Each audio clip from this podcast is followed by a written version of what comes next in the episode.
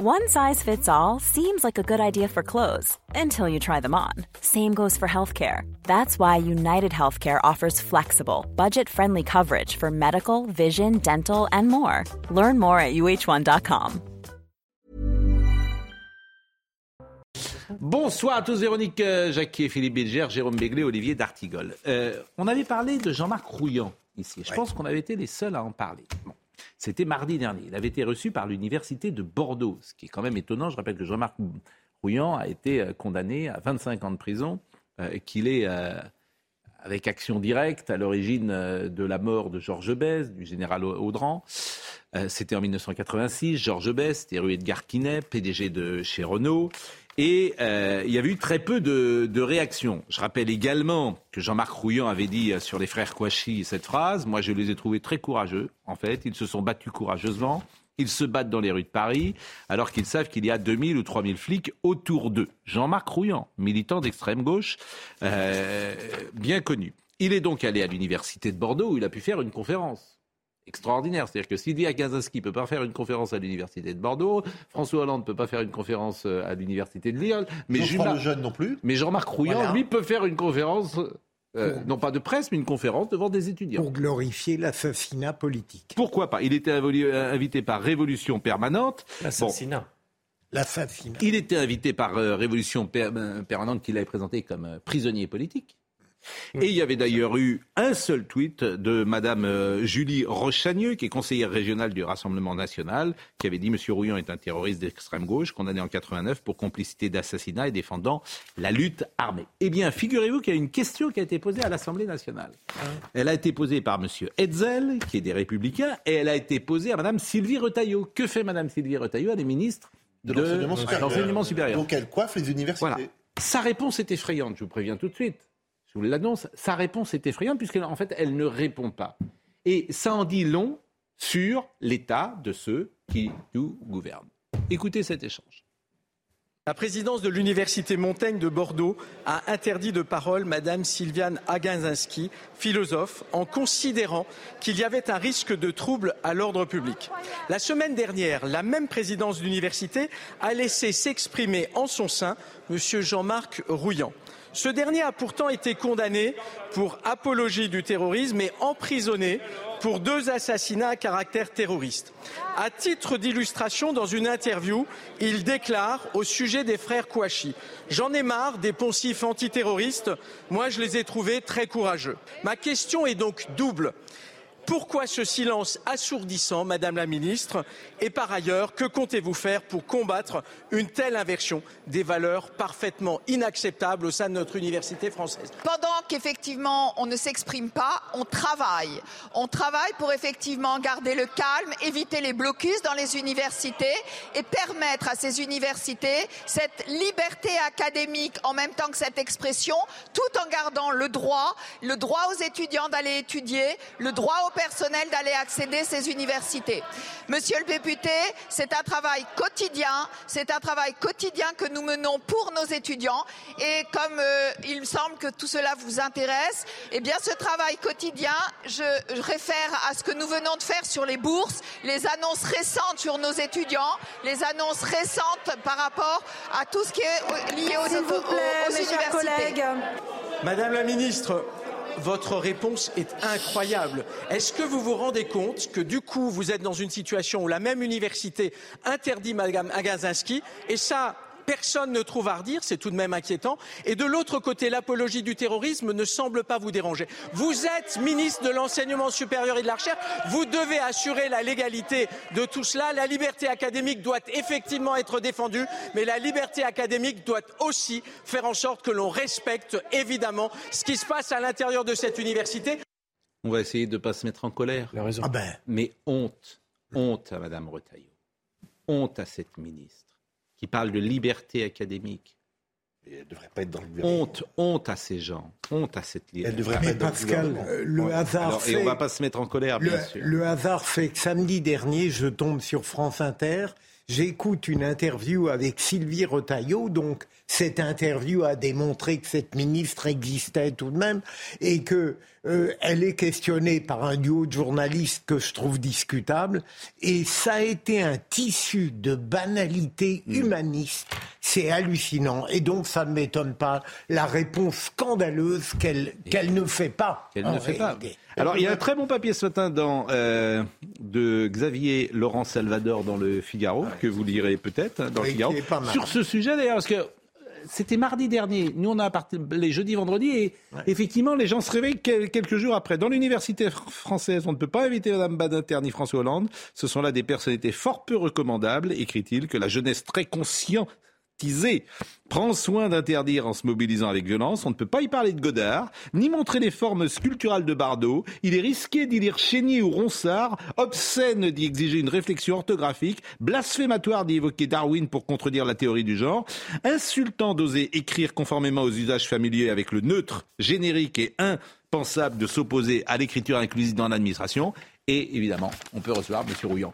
Bon, bah, quand tu es dans cette inversion des valeurs de, de ce monde et que personne ne fait rien, Que personne. que, que Madame la ministre ne fait rien, Elle que, le, que de- Monsieur Macron ne fait rien, que Madame Borne ne fait rien. Bon, bah, écoute, tu laisses, tu laisses Bah, partir, voilà, tu laisses, le tu laisses les choses. dont on tu parle laisses les choses, c'est l'université française. Laissons, fa- laissons faire. Laissons faire. La lâcheté de ce pouvoir est tout de même. C'est incroyable. En fait, là, moi, je suis, je suis sidéré de. Je suis plus ça va, plus je suis sidéré de ces Ouais, gens. bien sûr, vous avez raison. Ouais. Mais euh, Je suis Madame sidéré. Retailleau ne devrait pas être au gouvernement parce que cette non-réponse, c'est même pas de la langue de bois, c'est la langue d'acajou. Non, mais- C'est-à-dire qu'elle fait exprès de répondre à côté sur À des principes euh, qui sont pas discutables mais qui sont pas là. Et puis elle a l'air surprise que le mini- que le, le- le député qui pose la question lui dise mais Madame vous êtes à côté de la plaque. Je, je- moi, je- pour moi, ce serait un motif de démission ça. Mais elle devrait surtout taper du poing sur la table parce qu'une université, euh, c'est un lieu de recherche, c'est un lieu de savoir.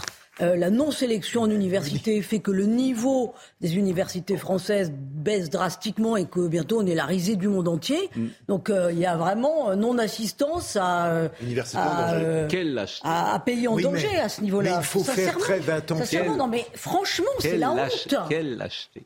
Quelle lâcheté. Il faut faire attention sur la recherche et le savoir, Mais parce oui. que précisément c'est ce qu'elle invoque pour justifier la honte de cette invitation de Rouillant. Quelle lâcheté, quel monde que l'université française. Le- alors, en parallèle, parce que l'ultra-gauche, on en a parlé hier avec M. Tavoyot qui disait l'ultra-gauche. Je vous entends pas. euh.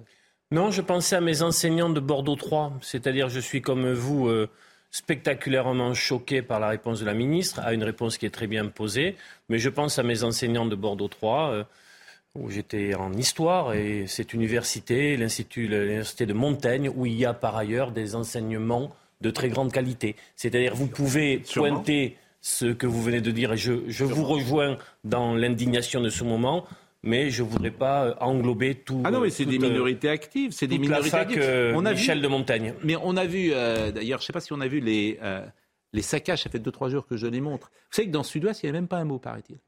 Dans Sud-Ouest? Dans Sud-Ouest, journal de Bordeaux. Il n'y avait même pas un mot, euh, le- non pas sur les saccages, mais sur euh, Jean-Marc Rouillant. Il faudrait vérifier, bien sûr, euh, ce que je n'ai pas fait. Euh, on, l'a- le rapportait sur les réseaux sociaux. Euh, le gouvernement. Alors ça, c'est l'université de Bordeaux. Voilà ce qui s'est passé avec euh, des étudiants qui ne sont pas contents et qui sont des minorités. Vous avez parfaitement raison, les minorités actives. Mais si tu donnes pas de signal très fort et très puissant à ces minorités actives, là. je suis pour la sanction pécuniaire. Donc devraient leur faire payer leurs les dégâts. dégâts. Surtout En plus, ces gens qui ne sont évidemment ni étudiants, ni qui ne sont que militants, qui toute leur vie seront militants, parce qu'ils savent faire d'ailleurs que ça. Bien La sûr. seule chose qu'ils peuvent faire, c'est être militants. C'est un million d'euros, hein, je crois, Bah oui, pour remettre en état. Il faudrait les faire, leur faire payer les dégâts. Mais ce sont des euh, images qu'on voit depuis des années, de toute façon. Oui, Malheureusement, voilà, ça ça, devient de pire en pire. Mais Là, ça s'accélère. Voilà, la ça cause de s'accélère, ça, vrai. À Dieu ne plaise, mais si M. Bédler, par exemple, veut intervenir dans, dans une université française, j'imagine qu'il Je ne, je ne pourrais pas être invité partout. est possible qu'il aura je suis du mal. qualifié euh, par l'ultra-gauche de procureur d'extrême droite. Mais j'ai vu. comique. euh, Vous connaissez Alice. Bien sûr, Alice bien est une écrivain. Bien sûr. Bon, elle a fait un tweet aujourd'hui parce que euh, il se trouve que Gérald Darmanin a dit du bien d'elle euh, quelque part.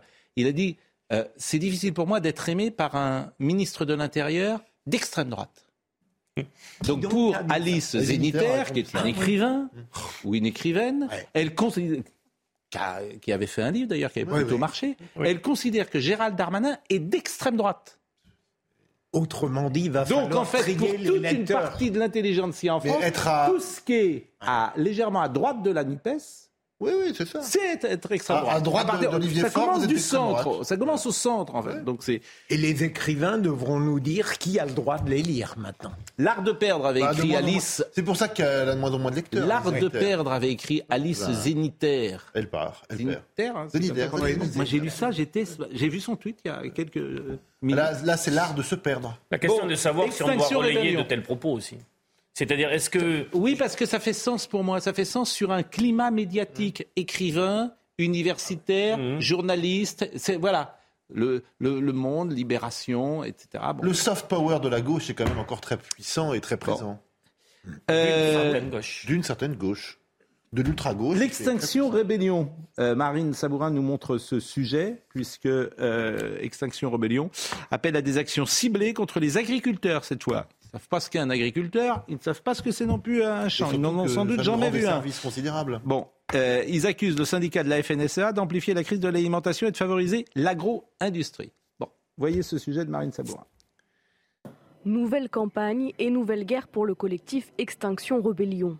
Baptisé Changement de régime, le collectif décrit sur son site web des actions à mener contre le monde agricole. Il appelle notamment les manifestants à agir devant les chambres d'agriculture et lors d'événements spécifiques comme le Salon de l'agriculture ou sur les manifestations de la Fédération nationale des syndicats d'exploitants agricoles.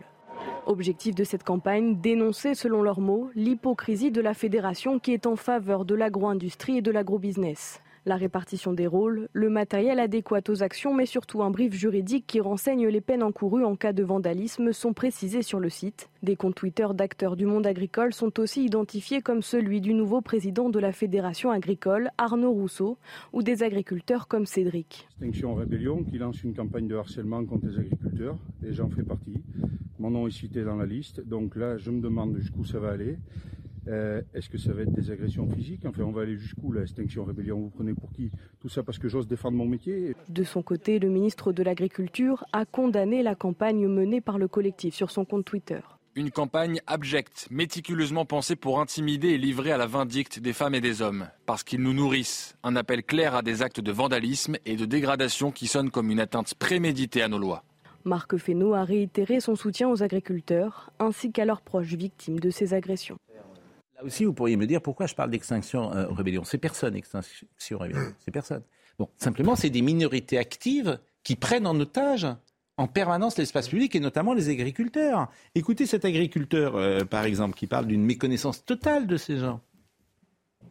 Bah pour moi, il y a, y a une méconnaissance du monde agricole quand on entend ce, ce, ce genre de propos. Et, et, il faut rappeler que notre agriculture, elle est la, la plus vertueuse au monde. Euh, nous, agriculteurs, on, on, doit faire preuve de, de, pédagogie, montrer les efforts que nous faisons pour nous adapter euh, notamment au changement climatique, mais aussi en termes de protection de l'environnement. On est, on est des, les premiers à respecter les, les, termes en, les règles en termes d'écologie. Et voilà, il faut souligner euh, les, les, efforts qui sont déjà faits et, et arrêter de monter les, les, les, gens les uns contre les autres sur ce point-là. Ben, je rappelle que dans les années euh, 70-80, il y avait des dizaines et des centaines de milliers de Chinois qui mouraient de faim. Dans les 80-90, il y avait des dizaines et des centaines de milliers d'habitants de la Corne de l'Afrique, de l'Inde ou du Bangladesh qui mouraient de faim. Je rappelle que nous serons bientôt 8 milliards d'hommes et de femmes sur Terre, que donc il faut nourrir ces gens-là, et que l'agriculture intensive, ou extensive plutôt, elle a tous les défauts, et les engrais, ils ont tous les défauts, mais ils permettent qu'aujourd'hui, dans les années 2020, on meurt pas, ou beaucoup moins de faim qu'il y a 30 ans, 40 Mais ans. Et méconnaître ça, c'est vraiment Y compris ce type, euh, y compris ce type d'a- d'agriculture réfléchit quand même euh, à des moyens de, de produire. Mais bien sûr. C'est euh, pas des avec des irresponsables, évolutions. hein. C'est-à-dire, ils, ont sur le phytosanitaire, ils ont fait des évolutions. Sur la gestion de l'eau, ils essaient de faire On n'épuise pas les terres comme on pouvait les Il y a épuiser des, il y a des vrais 15, sujets 20 par ailleurs. Bien sûr. Enfin, On peut pas faire comme si de rien n'était, comme si on pouvait euh, euh, avoir un système agricole comme il y a 20 ou 30 c'est ans. des enfants gâtés que de dire que les agriculteurs polluent, euh, euh, euh, comment dirais-je, produisent trop, pas comme il faut, etc. Heureusement qu'ils sont là pour nous nourrir, nous tous collectivement. Je trouve que ce qui est intéressant, c'est que le ministre Marc Fesneau parle de vandalisme. Moi, je parlerais de terrorisme. Sincèrement, c'est du terrorisme. La préfecture de la Vienne a installé un observatoire il y a une augmentation de plus de 50% des faits délictueux, c'est-à-dire mm. qu'on agresse euh, les agriculteurs, qu'on sabote leur système d'épandage. Euh, ça va très très loin. On est dans un on monde leur interdit les retenues collinaires ou les bassines, comme on dit. Voilà. Euh, dans les tribunaux, c'est pareil. Il y a une augmentation considérable euh, des litiges entre agriculteurs et ces semi-terroristes. Alors le, là encore, que, que fait-on que fait-on hmm. Que fait-on Alors le terrorisme, je vais citer précisément la définition pour mettre en perspective les mots qui sont employés autour de ce plateau. Terrorisme, on peut considérer que c'est l'emploi systématique de la violence pour atteindre un but politique. Euh, les actes de violence, attentats, destruction, prise d'otages. Oui. Alors on bah, peut à minima le prendre dans ce sens-là. Effectivement, ce mot est très connoté, le mot terrorisme, puisqu'il renvoie à... une forme de terrorisme écologique. J'entends bien. Pourquoi? Parce que je vous dis qu'il y a une augmentation non seulement des faits délictueux, mais des procédures aussi devant les tribunaux. J'entends bien, mais bon, euh, j'emploie, j'entends votre mot comme l'emploi systématique de la violence pour atteindre un but politique. je l'entends comme cela et je ne le renvoie pas euh, à...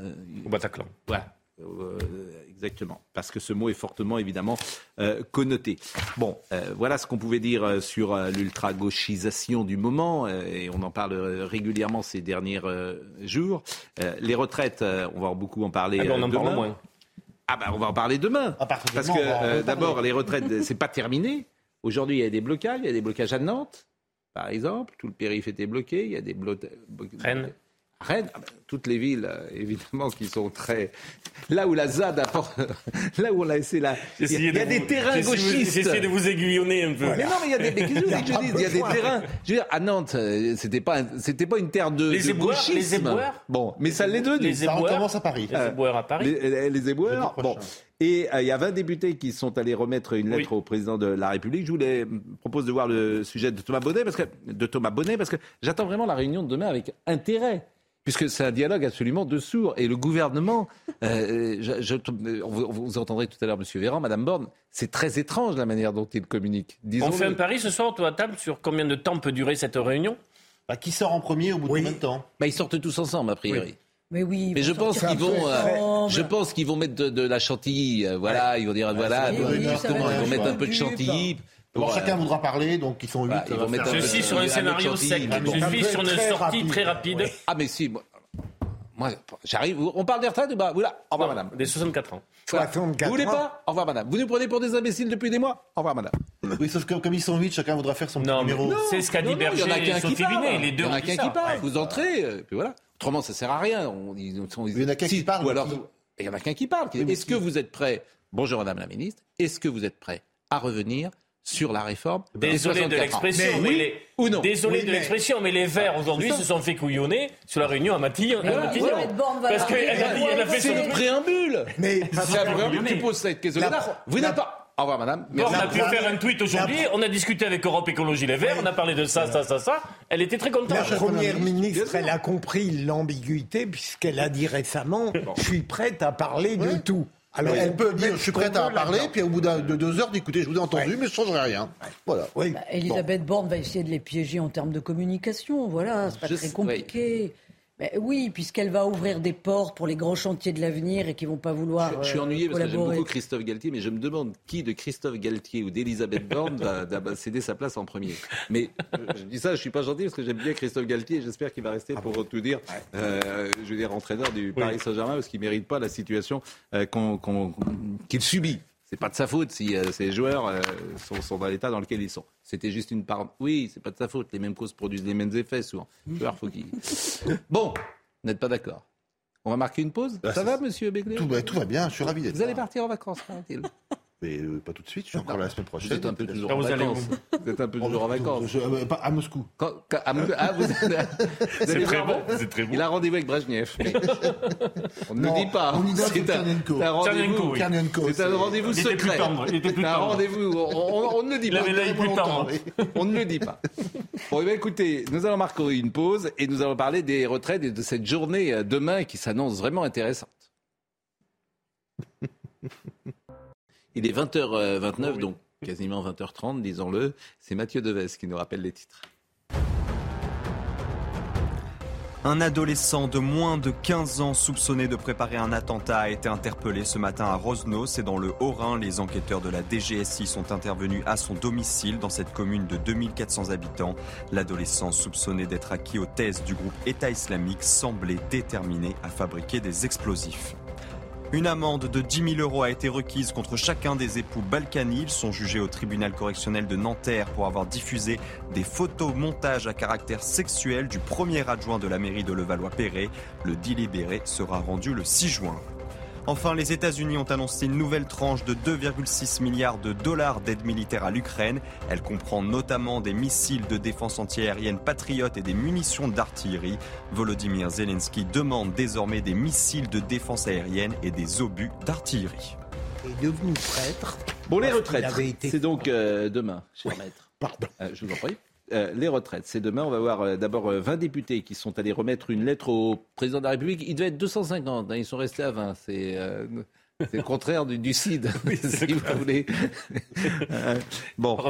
Par un prend renfort. Voilà. Parti, mais ouais, par rapport au Bon, là, ils sont arrivés. ils sont arrivés quand même. Là, ils sont arrivés, oui, mais Ah oui, bon, ils n'étaient pas beaucoup. Voyons Thomas Bonnet. Il devait être 250 pour une marche massive vers l'Elysée. Ils étaient finalement une vingtaine de parlementaires du PSCF et du groupe Lyotte à se rendre au palais présidentiel afin de remettre une lettre au directeur de cabinet d'Emmanuel Macron. Un courrier pour demander au chef de l'État de renoncer à sa réforme des retraites. À la sortie de leur visite, pas de grandes annonces, mais un échange franc et direct, selon le député communiste Fabien Roussel. Le président de la République aurait bien conscience de la crise dans laquelle nous sommes, mais il faut maintenant attendre la décision du Conseil constitutionnel euh, pour que ensuite des initiatives euh, soient prises. L'initiative des communistes aura en tout cas fait ressurgir les divisions au sein de la NUPES. Ni les socialistes, ni la France insoumise n'ont finalement rejoint la marche vers l'Elysée. Et lorsqu'un député insoumis indique sur Twitter que l'événement est annulé, le Parti communiste le reprend de voler et l'accuse publiquement de fake news. Dissension autour de l'Elysée, mais aussi à Matignon, où la NUPES avait refusé de se rendre pour rencontrer Elisabeth Borne. Pourtant, Olivier Faure et Marine Tondelier ont bel et bien échangé avec la Première ministre, la chef de file des écologistes, venue notamment imposer le thème des retraites et réaffirmer sa position. Sur les retraites, on a été très très rapide. On lui a dit qu'il n'y aurait pas de paix sans retrait. Et quand je dis ça, c'est pas une menace de ma part, ce sont les faits. Finalement, c'est du côté de l'intersyndicale que les rangs sont plus tenus. Une réunion a eu lieu ce mardi, d'une part pour accueillir Sophie Binet, nouvelle patronne de la CGT, mais surtout pour accorder les violons avant la rencontre qui aura lieu ce mercredi à Matignon. Nous partîmes 500, mais par un prompt renfort. Nous nous vîmes 3000 en arrivant au port. Bon, là, c'est un peu le contraire. Et- Non, il y a eu ça, il y a eu des- d'autres députés au, au Conseil constitutionnel pour défendre l'inconstitutionnalité du texte. Bon, ça, il y a plusieurs initiatives. Il faut bien euh, remplir le temps d'ici le 14, euh, Oui, c'est ça. Avril. 14 Ah, avril. 14 avril. C'est ça, on fait la pièce qui prochain. se joue. Je, je suis d'accord avec vous. Alors, moi, vraiment, tous les jours, je dis la même chose. Je ne sais pas comment ça va se évoluer. Non pas se finir, mais évoluer, puisque personne euh, ne bouge. Euh, écoutez, monsieur Dussopt, sur euh, la retraite. Oui. Demain, avec euh, Madame la Première ministre, nous recevrons l'intersyndicale. Nous évoquerons tous les sujets qu'il souhaite évoquer, les retraites, mais aussi les autres sujets autour du travail. Il n'est pas question de considérer que cette réforme, une fois votée, serait oubliée, qu'elle serait effacée ou qu'elle serait derrière. Elle fait partie euh, de notre histoire, elle fait partie euh, désormais des acquis et sous réserve, bien évidemment, de la décision du Conseil constitutionnel, nous aurons à la mettre en œuvre. Nous voulons aussi continuer à travailler pour ouvrir un certain nombre de champs autour euh, de la gestion des carrières, pour renforcer les dispositions que nous avons déjà intégrées sur la question de l'usure ou de l'emploi des seniors. Il y a beaucoup à faire et nous espérons que demain, cette reprise du dialogue permettra d'évoquer, d'envisager qu'il y ait des possibilités à nouveau de convergence. Bon. Euh, euh, en fait, c'est l'impression d'entendre. Ah, euh, c'est le même disque. Hein, Bien sûr, mais alors, monsieur euh, Chabanier, qui est de la CFTC, lui, pose une bonne question. Il dit à quoi ça sert la réunion de demain? Écoutons-le. Moi, j'ai pas très bien compris cette réunion euh, de demain à Matignon, parce que soit il fallait la faire bien avant, quand on demandait un rendez-vous au président de la République et ça avait du sens, ou soit il fallait la faire euh, peut-être au lendemain ou quelques jours après le rendu du Conseil constitutionnel. Parce que si c'est pour nous dire, nous, on bouge pas, et Mais on, parle voir... de tout le reste. Alors, et puis surtout, on attend de voir ce que va dire le Conseil constitutionnel Bah, oui. et dire les sages. À ce moment-là, autant se voir après le verdict. Bon, maintenant, quand un Premier poli, ministre, euh, Vous y allez, voilà. quand un Premier ministre demande à nous recevoir, surtout quand on l'a demandé pendant des mois, on y va. Ah, Il a raison d'ailleurs. Mais- mais- C'est la première rencontre depuis la présentation du Oui. projet de loi à la mi-janvier. Oui. Vous vous rendez compte? Oui, je- mais nous sommes d'accord. Donc ça fait deux mois et demi. Mais, mais vous savez que ça ne nous a pas échappé. Mais c'est bien de le rappeler. Oui, mais nous le disons régulièrement, c'est pour ça. Mais je vous dis, à quoi ça sert demain puisque la loi est votée et pas promulguée. Mais c'est très drôle. Pour Elisabeth Borne, ça sert à ouvrir un nouveau chapitre. Alors personne n'est dupe. Mais, ouvrir un nouveau chapitre, par exemple, ce soir, le gouvernement annonce un plan d'action grand âge. Ça fait des années qu'on en euh, parle. Bah mais, si, mais, mais les si, une forme de diversion. Ce qu'il y a d'intéressant, c'est que les contradicteurs sont d'accord sur un point. Ils n'attendent que la décision du Conseil constitutionnel, qu'ils rejettent ou qu'ils valident. Mais l'intersyndicale est resté euh, uni. Oui. Donc euh, ça, c'était quand même un pari qui n'était pas gagné.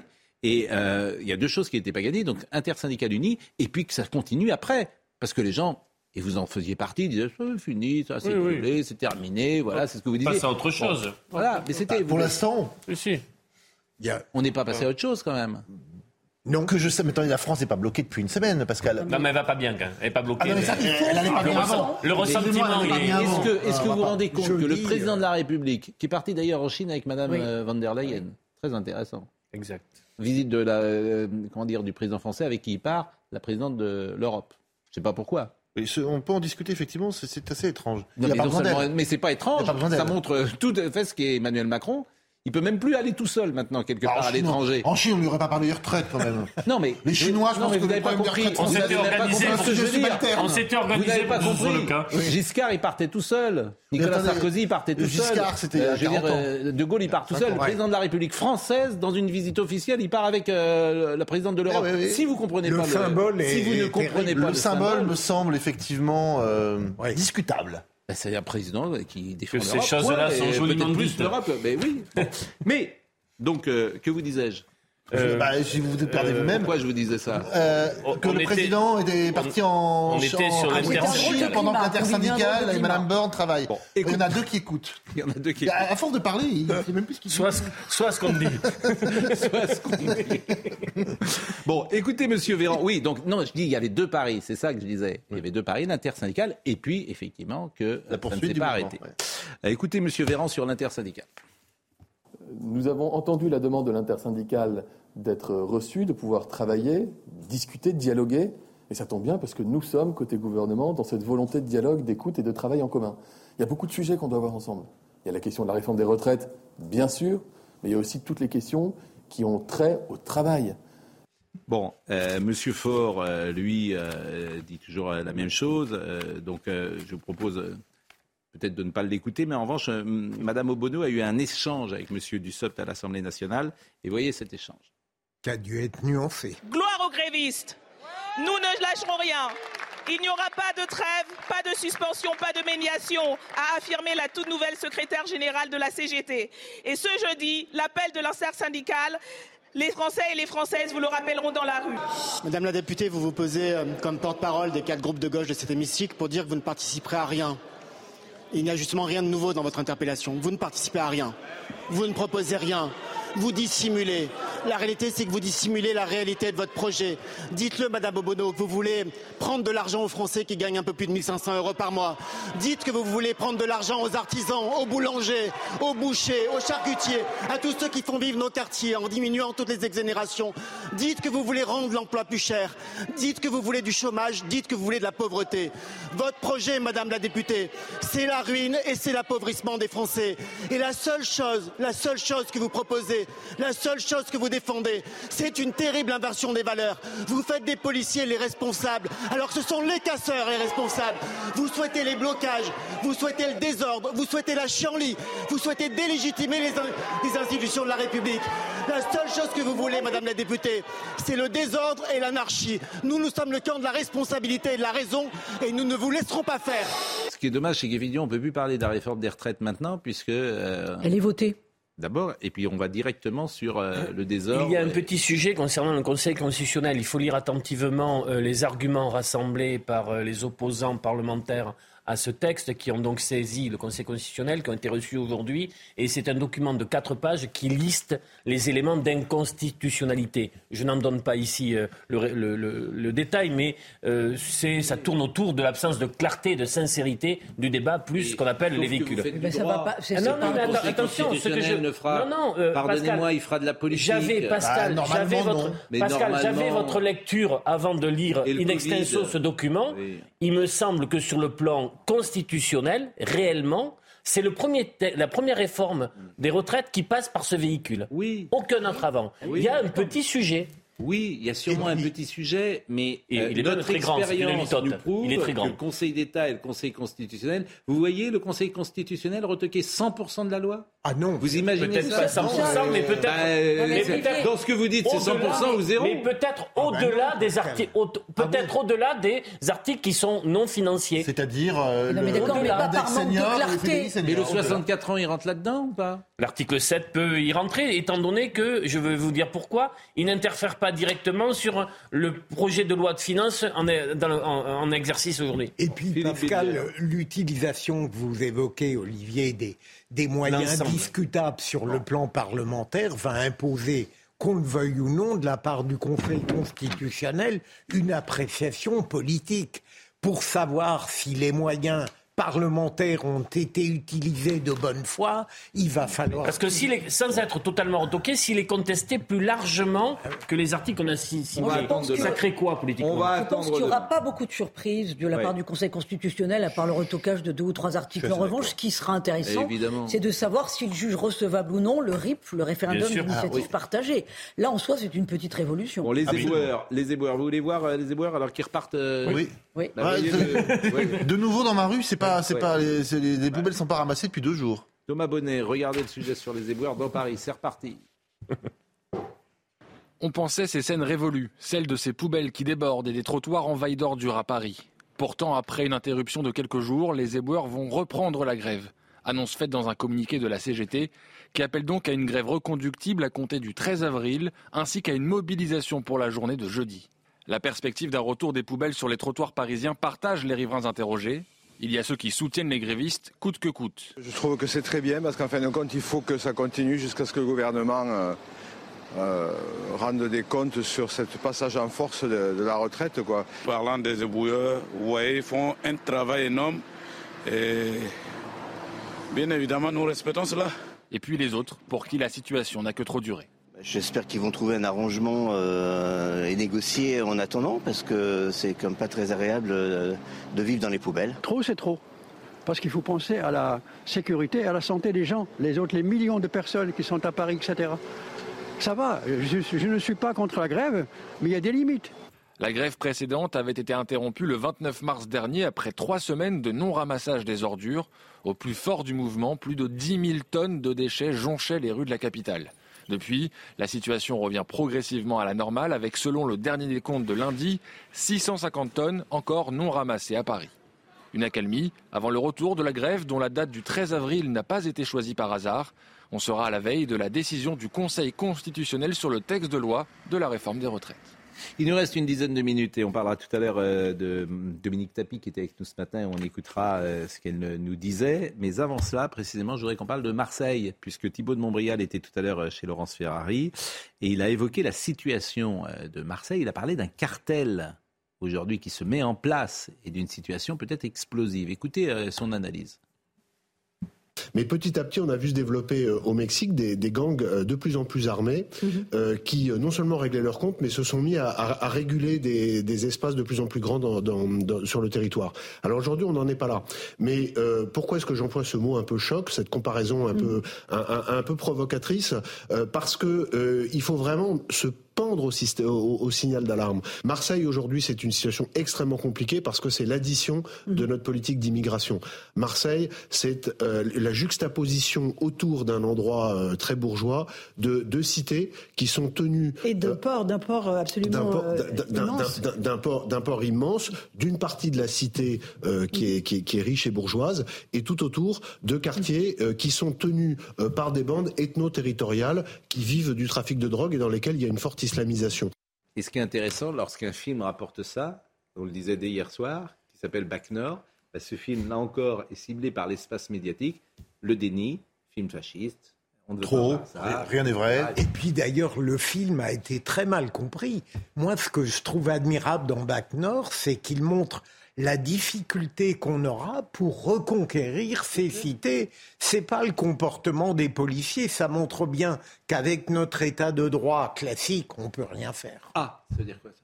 Ah ben ça veut dire que... Ah ben alors ça, d'entendre ça de vous, je, ah je, tombe de ma ah, chaise. Jérôme, je l'ai toujours dit. Mais qu'est-ce que vous voulez faire alors? C'est-à-dire qu'avec l'état de droit classique, on peut rien faire à Marseille? On peut. Sur la drogue, on peut rien faire? euh, Pour investir les cités d'une certaine manière, euh, éradiquer le pire avec les moyens de l'état de droit classique où en permanence c'est le policier qui est présumé coupable, je pense qu'on n'y arrivera pas. Eh ben, je vais vous dire quelque chose, c'est qu'on n'y arrive pas, donc euh, vous avez peut-être raison, puisque on n'y arrive on pas. Y arrive. Mais si euh, on change les lois, et notamment euh, les sanctions pénales, si on, durcit ce système répressif, et si dans le même temps on met une présence policière quasiment permanente Certains parlent même parfois de, l'armée. Puis on fait l'éducation, bien sûr, à côté. Je disais, les gosses, par exemple, si on commence à, euh, en collège et en lycée à faire des tests pour savoir si les uns et les autres se droguent ou prennent du cannabis pour sensibiliser toute une euh,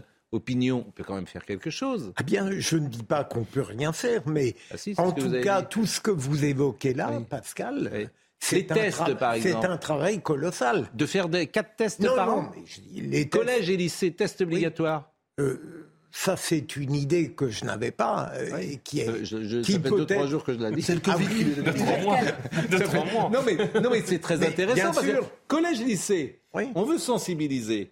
Très bien, faisons des tests. Il y a des parents qui vont apprendre que leur enfant euh, du cannabis. Mais je dirais qu'il y a peut-être des choses plus, plus urgentes. Mais à tort. Ah bah, euh, je, vous ai dit euh, peine répressive, les enfants formation, éducation. C'est un. C'est immense ce qu'il y a à faire. On va se présenter. Non, non, mais. Quel ticket? C'est une blague, je, le précise bien sûr. Mais, ça paraît. il, me semble qu'on peut faire des choses, puisqu'on ne fait rien. Mais le comble, c'est qu'à Marseille. on réussit à Le comble, c'est qu'à Marseille, on en fait. Euh, j'ai lu l'excellent article dans le Figaro ce matin. On fait des choses. Mais évidemment, elle. Alors, dernière chose, parce que euh, le seul d'ailleurs qui attaque les consommateurs, c'est Éric Dupont-Moretti, et là, pour le coup, il a raison. d'ailleurs, on va l'écouter tout de suite, Éric Dupont-Moretti, parce que ça fait plusieurs jours qu'il attaque les consommateurs. Et c'est vrai, ce que vous disiez hier, c'était juste. L'affaire Palmade est un tournant. C'est-à-dire que maintenant, quand même, euh, les consommateurs sont. On n'a plus de mensuétude. Exactement. Écoutez ce qu'il disait Éric Dupont-Moretti. Fait un lien direct entre les trafiquants et les consommateurs. Le confort festif eh bien, euh, ça donne aussi des règlements de compte. Et tous ceux qui consomment le petit pétard le samedi soir devraient s'en souvenir. Il faut durcir la loi contre les consommateurs alors pour essayer d'assécher tout ça ou pas? Alors, il y a, vous le savez, euh, des amendes euh, forfaitaires contre les consommateurs. Moi, je suis personnellement contre la libéralisation de la consommation de produits stupéfiants. D'abord parce que sur notre jeunesse, ça a des effets délétères que nous connaissons et notamment des pathologies psychiatriques parfois lourdes. Donc je pense qu'il faut interdire et maintenir cette interdiction. Et c'est pour ça qu'il faut préserver les gosses. il faut rappeler que, ce qu'il dit là, c'est la loi actuelle. C'est le début, c'est le plus important. Ce qu'il dit là, Pascal, c'est la loi actuelle qui n'obtient pas de résultats. Oui, mais Pascal, je ne... Il faut faire des tests, faut rentrer dans les classes. Je ne disais pas que c'est dérisoire, mais on parlait de ce qui se passe de tragique dans les banlieues. Et tout à coup, vous me parlez des classes. Il faut rentrer dans les classes. Ben d'accord, pourquoi pas. Mais dans les priorités, ça ne m'apparaissait pas central. Je peux vous pousser dans vos retranchements, Pascal On fait euh, le test dans une classe, une classe par exemple de première ou de terminale. Euh, les élèves testés positifs, qu'est-ce qu'on en fait? Ben, euh, ça, J'en préviens les parents. Ben, vous prévenez les parents déjà. les parents et on les sensibilise. On leur dit, voilà, déjà le fait qu'on sache euh, qui, ils sont. On, prévient les parents, on leur montre les dangers peut-être. Si vous voulez qu'une telle initiative. On va pas les envoyer. Si c'est non, mais de réfléchir. On va pas les envoyer à l'île du diable si c'est si, c'était le sens de votre question. On va pas, on va pas les laisser. Voilà, c'était pas, c'était pas ça ce que je voulais. On va pas non plus. Euh, si vous voulez qu'une telle initiative porte ses fruits, il faut aller plus loin que ce que dit Éric Dupont-Moretti, c'est-à-dire qu'il faut en faire un enjeu de santé publique, c'est-à-dire que les jeunes, non seulement on fait un test en classe pour savoir s'ils fument un pétard ou pas pas, mais après, il faut leur foutre la honte, passez-moi l'expression. Il faut que ça devienne quelque chose de has-been. Mais non, mais parce que sinon, pourquoi voulez-vous qu'ils s'arrêtent Mais non, mais c'est le bouquin de Et vu les, et vu les taux de consommation, si les parents consomment aussi. On a été capable de, de lutter contre le tabac. On a été capable, souvenez-vous, on a connu les rédactions où, des gens fumaient comme des pompiers. Maintenant, ça paraît surréaliste de toucher à la cigarette. Bon, bah, il faut qu'un jour. on il fume y ait quand même encore même... beaucoup en France. Non, mais hein. il y ait la même Comment tenue On fume encore beaucoup en vis-à-vis du combat fume moins. contre la drogue. Ensuite, je, Je voudrais juste dire une deuxième chose. Mais- Sur le plan des mentalités, comment lutter? La cité des campanules à Marseille. Hmm. Les parents se sont relayés pendant des semaines Hmm. pour dégager les trafiquants de drogue et les dealers des cages d'escalier. Donc il y a aussi une bataille de l'esprit à mener. Il suffit pas de donner de l'argent ou de mettre la police ou l'armée. Dominique Tapie était avec nous ce matin. Elle a écrit un livre, euh, La fureur de vivre. Bernard, La fureur de vivre. Et c'est vrai qu'elle nous a émus hein, ce matin. Alors, ce livre, euh, moi, j'invite tout le monde à le lire parce que Bernard Tapie est un acteur, évidemment, de, de nos vies. Tous ceux qui le connaissent ont le sentiment d'avoir rarement croisé quelqu'un comme lui, vous qui le connaissez physiquement, j'ai envie de dire. Euh, il n'est pas fait, de, Non, il n'est pas du fait même- comme nous. du même bois que les autres hommes. Et alors, j'ai appris quelque chose d'extraordinaire. Euh, il a demandé à Dominique Tapie de mourir avec lui. Oui. C'est-à-dire que dans le livre, et, et à un moment, il regarde le ciel et il dit Bon, Dominique, euh, alors dit quoi? On part ensemble. Bon. Et c'est quand même extraordinaire. Bon. Et je disais à Dominique Tapie, d'ailleurs, chez les pharaons, les femmes étaient enterrées avec euh, leur, leur mari. C'est une coutume qu'on pourrait euh, imaginer. Ce qui fait que les, les femmes s'occupaient bien de leur. De leur- certain que ce soit tout à fait apprécié. Ça va bon. améliorer votre dossier. Ça, Ça va améliorer votre. Précisez bien que c'est dans un rite pharaon euh, il y a 3000 ans. Et dans l'autre ça me fait de légère nostalgie. c'est évidemment du second degré que je Ah dis oui. là. Ah bien oui. sûr, mais bon, le second degré Mais dans le premier roman, souhaite Mais non, mais bien sûr. Mais bon, bon, écoutez quand même Dominique Tapie, sérieusement, qui parlait avec beaucoup d'émotion de, de ce moment-là. Il vous demande de mourir avec lui. Ouais. C'est invraisemblable. D'ailleurs, il m'a, fait promettre aussi euh, de surtout euh, euh, le rejoindre dans sa tombe. Il m'a dit surtout, hein, tu me laisses pas seul.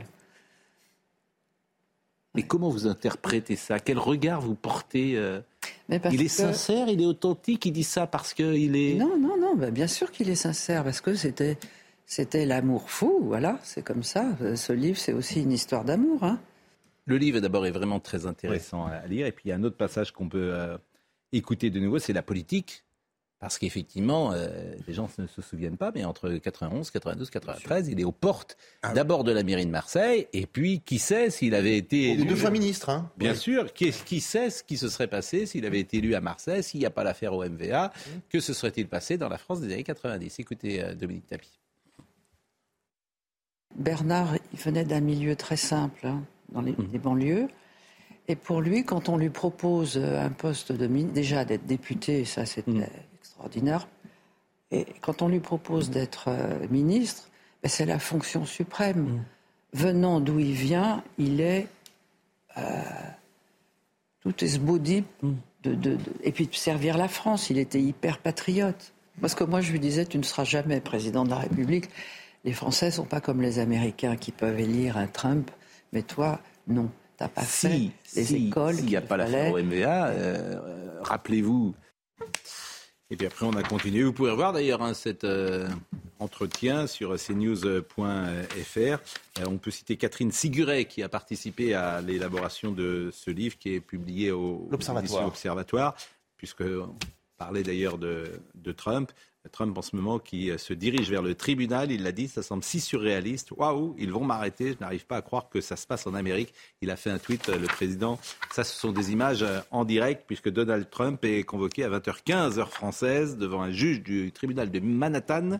L'ancien président des États-Unis comparaît pour se faire signifier son inculpation dans une affaire de fraude liée à de l'argent versé en 2000 stars à une star du porno qui s'appelait Stormy, Stormy Daniel. Daniel. Et puis il y en a une autre aussi qui s'appelle. McDougall. Euh, donc euh, Donald Trump plaide non coupable, me dit Benjamin No, parce que la- je, sais- je crois que l'audience a commencé, hein, Benjamin. Euh, il est déjà devant le juge et effectivement, on a peut-être une image en direct où on le voit devant le juge. Cette image est en direct, mais on ne le voit pas, euh, le président Trump. il n'y a pas de caméra, effectivement, à l'intérieur, par définition. Euh, il est, quelle heure est-il? Eh bien, il est 20h53, donc on va se dire au revoir euh, gentiment.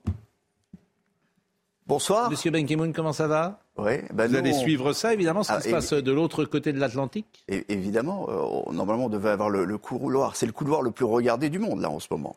Ce qui va se passer aux États-Unis, c'est absolument incroyable. Donc, à l'extérieur, on a mis un petit dispositif en place. Si Donald Trump sort, évidemment, euh, Elisabeth Guidel est sur, euh, sur place et elle nous parlera d'ici quelques minutes. Harold Diman viendra nous raconter aussi ce, ce procès. Moi, je le trouve absolument passionnant parce que Donald Trump va sans doute relancer sa carrière politique et sa candidature à la prochaine élection euh, aux États-Unis grâce à ce procès et on en reparlera et on décryptera. C'est absolument passionnant. On reviendra évidemment sur l'actualité qui est dense aujourd'hui. On a beaucoup parlé de Marseille, on va continuer à en parler. Euh, vous entendrez la, préfète des, Bouches-du-Rhône. Et puis pas mal de, commentaires sur sur la violence, la violence euh, à Marseille. Et quand même un coup de chapeau à vous, Pascal. Vous avez, vous avez été d'une délicatesse ce matin avec Dominique Tapie. Vraiment, vous avez été d'une délicatesse.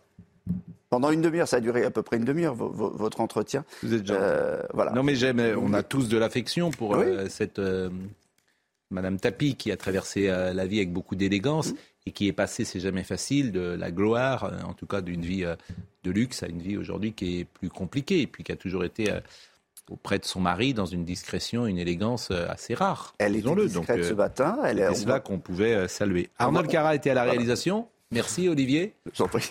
Hein Sauf si vous voulez ajouter un mot. J'ajoute plus rien. Non. Euh, Arnold Cara était à la réalisation, David était à la vision, Grégory Possidalo était au son. Merci à Benjamin No, à Robin Piet, à Kylian, à Kylian Salé. Je le dis tous les jours, mais toutes les émissions sont à retrouver vraiment sur cnews.fr. C'est un site internet qui marche euh, particulièrement euh, bien. Donc c'est important d'aller le visiter. Merci. Rendez-vous demain matin, rendez-vous demain soir. Et Olivier Benkemoun dans une seconde.